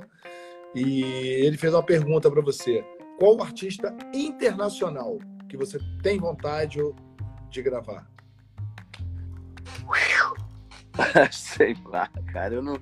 Gozado, eu tô, num, eu tô numa fase assim que eu gostaria de gravar. Ah, sei lá, não, mas não sei se eu, se eu teria capacidade para isso. Ah, tem vários. Cara, eu adoro Bruno Mars, adoro. Eu, cara, eu gosto de coisa que faz sucesso, sabe? Eu gosto. É, Ed Sheeran, acho legal pra caramba. Acho muito legal. Tem um cara que chama George Ezra. George Ezra. É, acho que eu vi, um, eu vi esse cara na televisão tocando no Iridium, é um clube lá em, em Nova York. E aí, pô, eu falei, cara, esse cara tem um borogodó na voz, em tudo, na, na forma de compor. Depois comecei a ouvir o cara no, no, no Spotify direto. Mas assim, de imediato, eu já tive muito isso, assim, sabe? De, de pô, quem que eu gostaria de trabalhar? Eu tô mais pianinho agora. eu já fiz muito disco legal, sabe? Então, sei lá, vou pensar. uma vez eu, eu participei de uma, já tem muito tempo, uma mesa desses debates, assim, eu participei com, com o João Marcelo Bosco. O João Marcelo falou uma coisa naquela época que eu fiquei pensando assim, falei, ah, é, ah, que que na época eu tinha a gravadora dele, né? Que agora esqueci o nome, que fazia, que lançou muita gente, então, lá em São Paulo. E aí ele falou assim, cara, pro cara a banda nova, aí estavam falando sobre banda nova. Aí ele falou, cara, a banda nova, o conselho que eu dou é trabalhe, toque nos barzinhos, pegue, pegue experiência, roda, rode quilômetros, Pegue quilometragem, trama, obrigado, a gravadora trama. Para depois você vir para a trama, para depois você ser empresariado pelo Chantilly, para depois você ser produzido, vamos dizer, por você, pelo Liminha, no teu caso. Por quê? O que acontece é que muita banda nova ou artista novo, o cara faz três, quatro músicas e acha que já fez sucesso e que ele já quer ser gravado pelo Liminha, que o produtor dele já é o Liminha, O empresário é o Chantilly, a gravadora é a número um e ele vai vender milhões de discos e a turnê internacional logo a primeira porque ele é foda. E ele fala o seguinte, pô, pensa no campeonato de futebol. O cara não pode ir para a Copa do Mundo direto. Ele tem que rolar o campeonato carioca, depois o brasileiro, depois a Libertadores, para chegar na seleção. Tem que ir devagar um pouco, porque as pessoas já querem cortar o caminho. E ele, fala, ele falou isso, ele falou assim: ó, o cara chega para mim e fala: Olha, tem quatro sucessos aqui. Ele falou: Ótimo. Então vai para casa, quando você tiver 40 sucessos, você hum. volta para conversar. Que desses 40 a gente vai achar um. É. Como é que é isso? O teu, o teu trabalho com, com banda nova, cara? O cara já chega aí achando que você tem que gravar e pronto. E como é que é? É curioso você falar isso, porque tem um garoto que apareceu aqui. É, que ele deu para sentir que ele deu tem fome, fome de. Travou? Oh, travou, travou, travou. É, tem um garoto que apareceu aqui. É, que ele tem fome de bola. Acho que muito importante é ter fome, sabe? Fome, é querer fazer.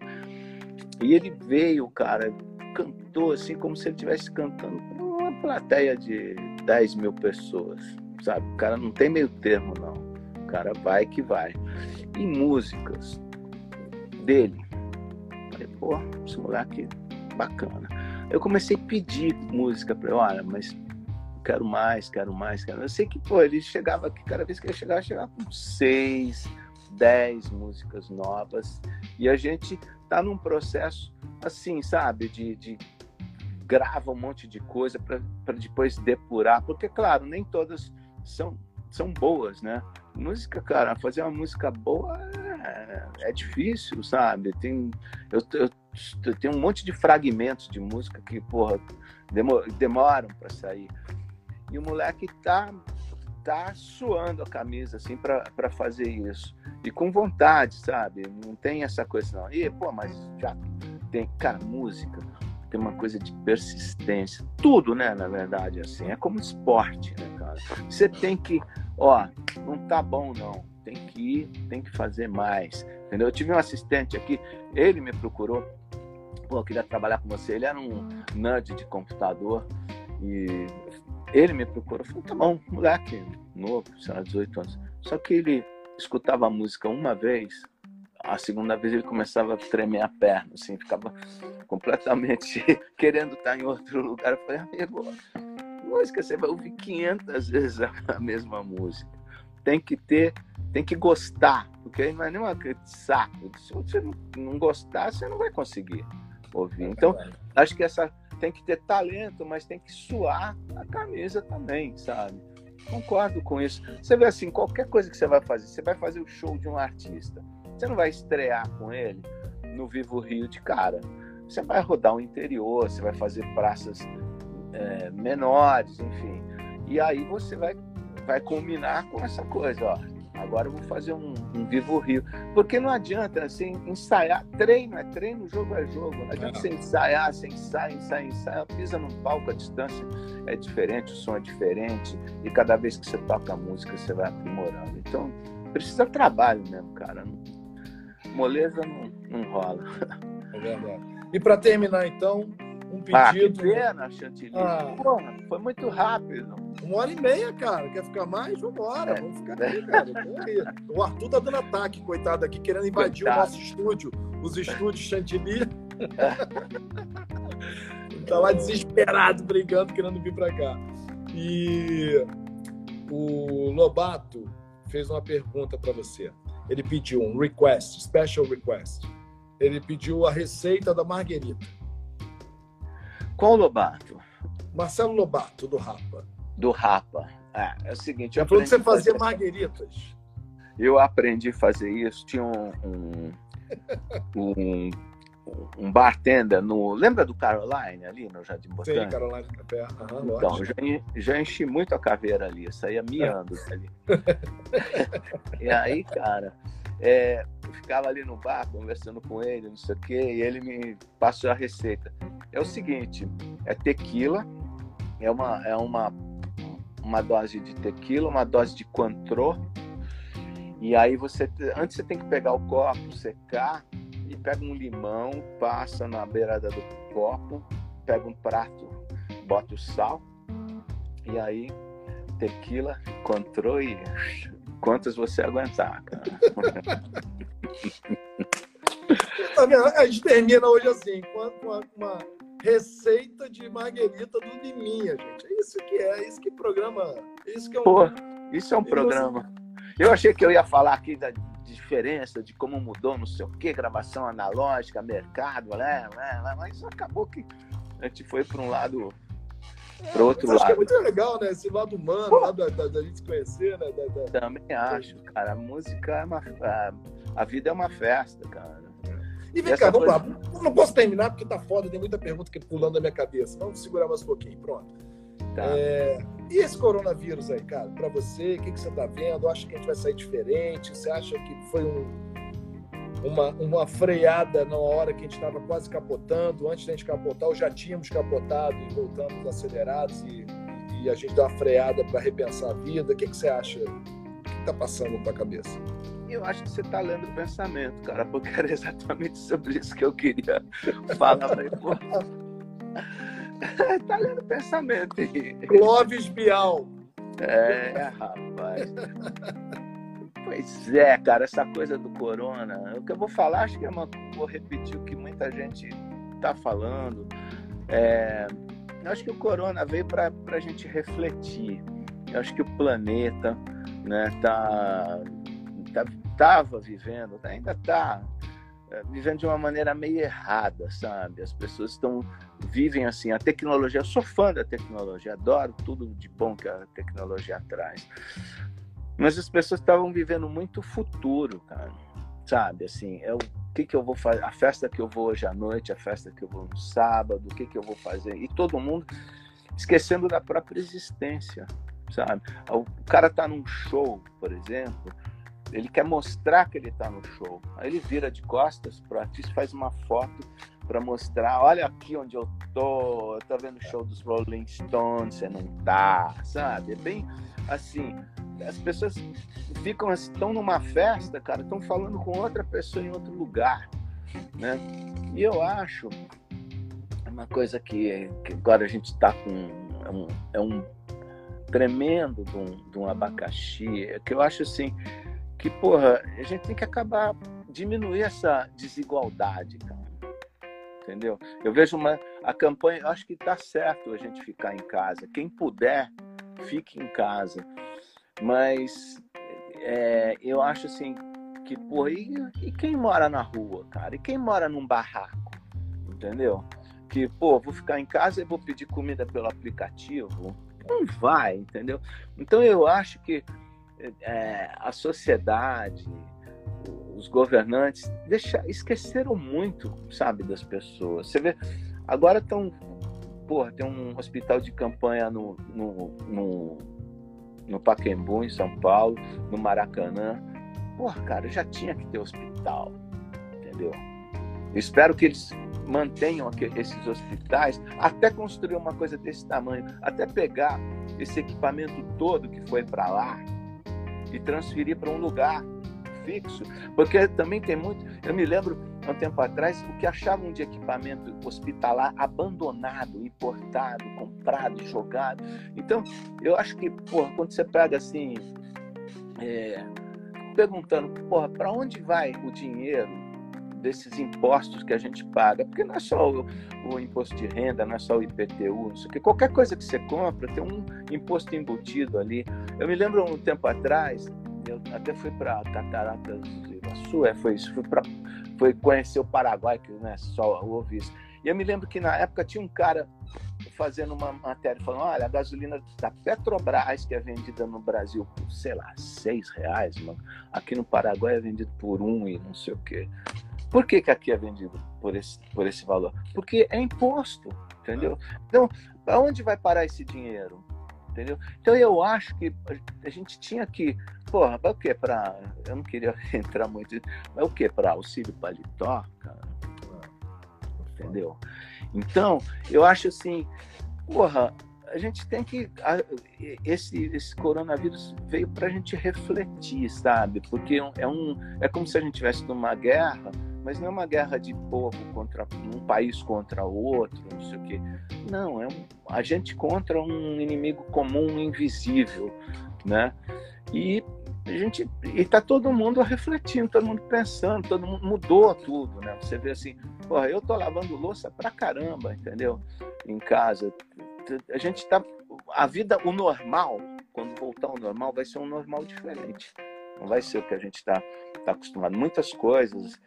Vai até haver um aprimoramento, alguns trabalhos que não precisam o cara estar tá fisicamente lá, ele vai trabalhar né, remotamente.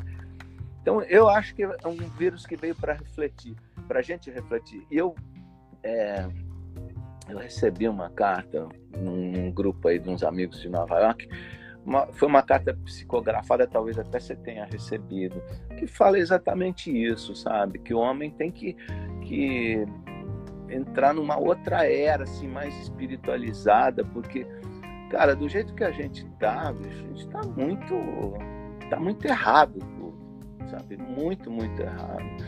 Eu, quando começou essa coisa de ficar em casa, eu me lembro que eu acho, foi numa quinta-feira eu fiz um show no, no Manus, foi o último show Manus.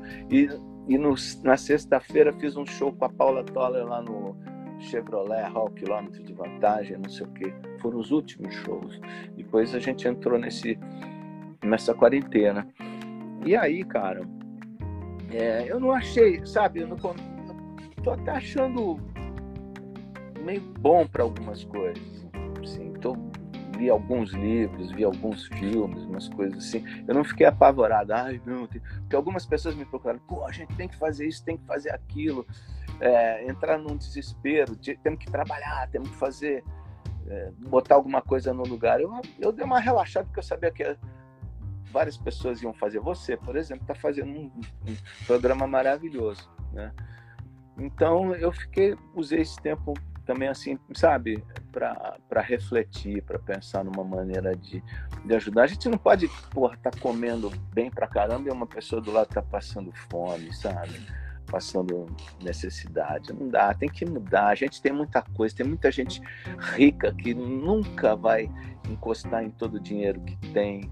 E, porra, tinha que, tinha que ajudar mais, sabe?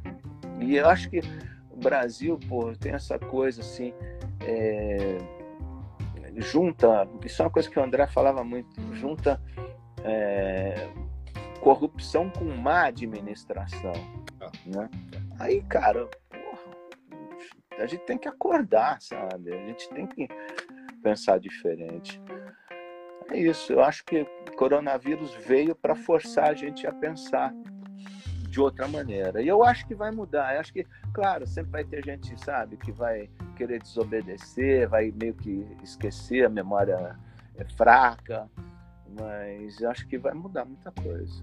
É, eu acho que tá volta, principalmente se demorar mais tempo, né? Se acabar agora, já o pessoal vai esquecer rápido, vai querer ir para festa e tal, mas eu acho que se ficar aí pelo menos o mês de abril inteiro, todo mundo em casa, e agora vão ter, infelizmente, vai ter muita, muitas mortes, né? Muita, muita gente morrendo. É... Eu tive ontem uma experiência ruim que a, Vera, que trabalha comigo, que ficou aqui em casa direto, que tem a, a casa dela aqui também.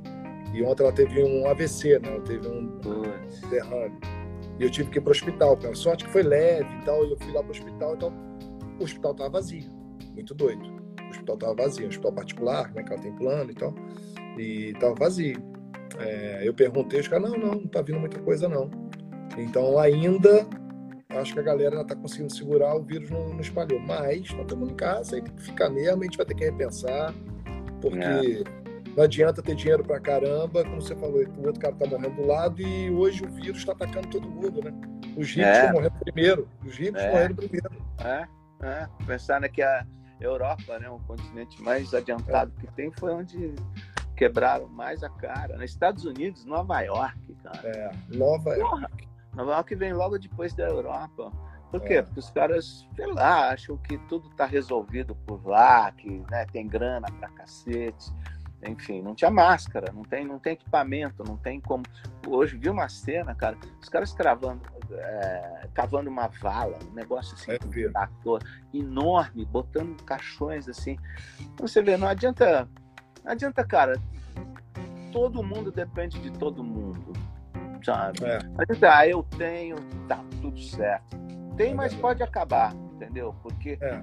porra, uma pessoa ali que tem menos que você, é ela que compra de você, enfim, tudo tem que funcionar meio junto. A gente tem que sair do buraco junto, é. sabe? Essa coisa de, ah, eu vou me dar bem, você, sabe? Se tu pensar bem, hoje quem, as pessoas que estão segurando o mundo, não é nem o Brasil, o mundo, são as, os garis, que continuaram trabalhando, o pessoal é. da lavoura, os caminhoneiros, que estão trazendo comida e tal para todo mundo, né? E, a, e, os enfermeiros, o pessoal da área de saúde. E muita enfermeira pobre. A maior parte dos enfermeiros, né? O médico ainda tem uma qualidade de vida melhor, mas os enfermeiros são todos, a maior parte são pessoas humildes. E a é. gente, graças a Deus, tem essa galera tem que se tocar que, que é como você falou, todo mundo só um depende, a interdependência. Eu acho que é isso que é a palavra. Essa interdependência. Eu não posso ter essa casa maravilhosa, comida maravilhosa que eu tenho e achar que o outro aí do lado vai ficar é vai ficar e vai estar tudo certo para mim daqui a pouco. É verdade. É isso, irmão. A gente tem que pensar, acho que o Brasil, o Brasil, o André Midani falava muito isso. É, pô, já é a quarta vez que eu falo do André. É, mas ele falava, ele veio, ele passou pela guerra, né, de, de, na Europa em 40, nos anos 40. E ele falava, pô, o Brasil, cara, é um país que tem um clima ameno, né? Você não tem que é, armazenar sua lenha para o inverno, quando você não vai poder sair de casa.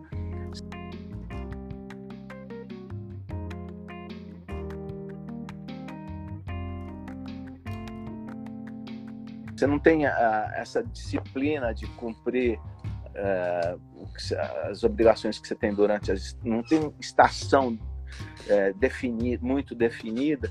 E outra coisa, a gente nunca passou por uma guerra, né?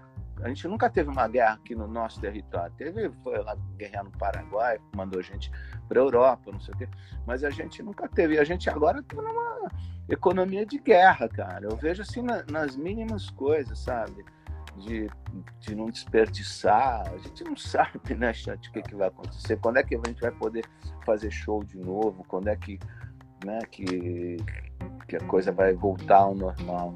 Então, é, acho que isso também está ajudando o, a gente aqui no Brasil pensar coletivamente. O Brasil tem que pensar coletivamente. O Japão só pensa coletivamente, é um exagero até. Mas o Brasil não tem essa coisa de pensar coletivamente. A gente precisa, cara. Precisa, porque.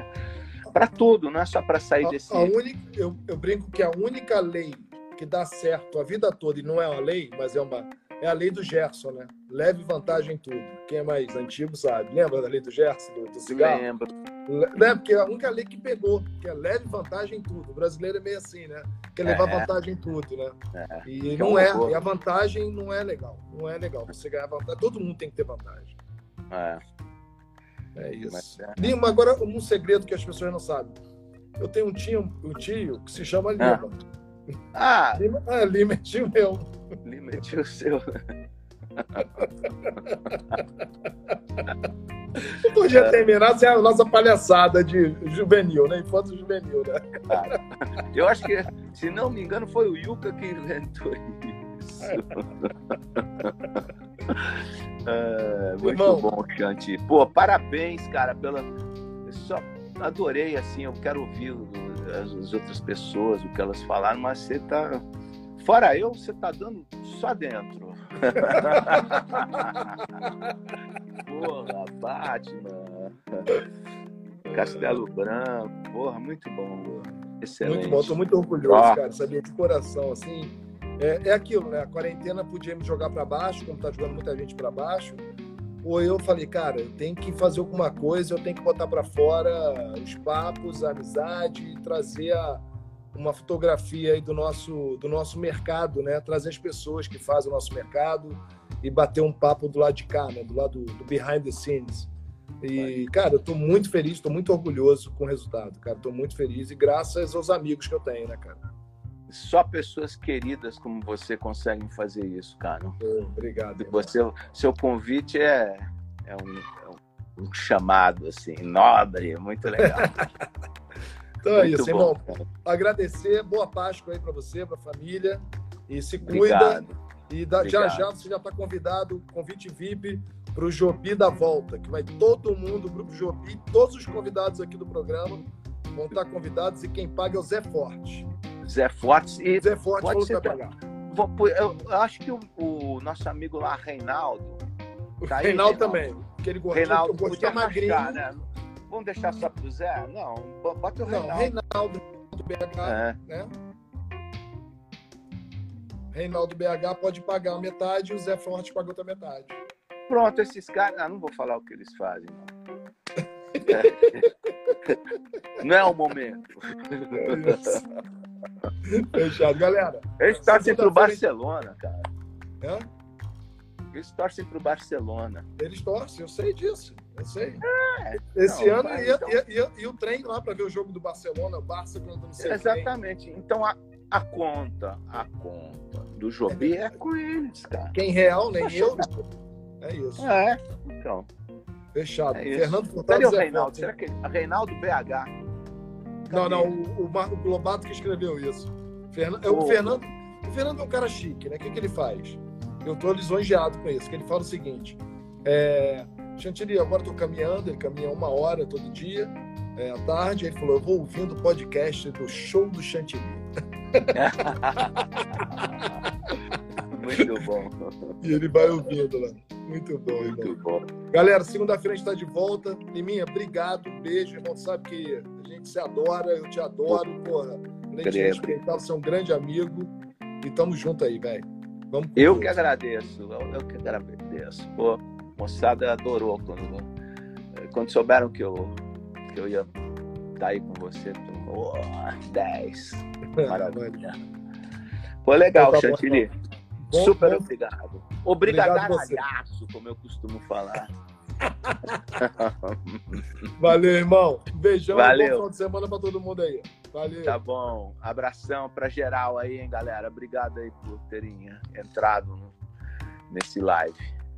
Valeu. Abraço, galera. Tchau. Léo Valente. Falou.